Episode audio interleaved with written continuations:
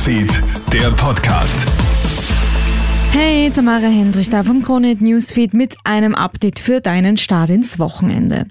Mordalarm in Kroatien. In der Nacht auf heute soll ein Familienvater aus Wien drei seiner Kinder ermordet haben.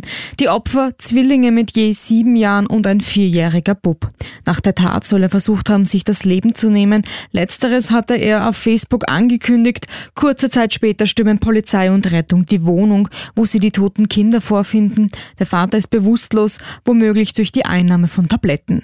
Er wird ins Krankenhaus gebracht. Über die Tathintergründe kann derzeit nur spekuliert werden. Kroatische Medien sprechen von Depressionen und ein schwieriges Verhältnis zur Ex-Frau und Mutter der Kinder.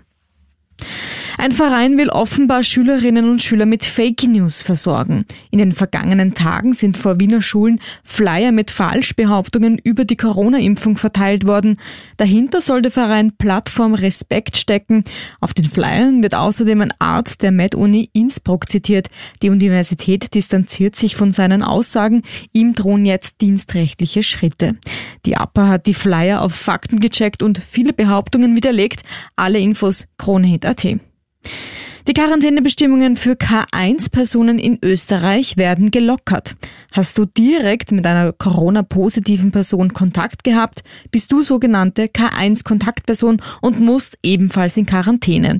Die wird ab Montag jetzt von 14 auf 10 Tage verkürzt. Das Freitesten mit PCR-Test ist schon nach 5 Tagen möglich. Das war's vorerst mal von mir. Alle Updates holst du dir wie immer im Kronehit Newsfeed oder online auf kronehit.at.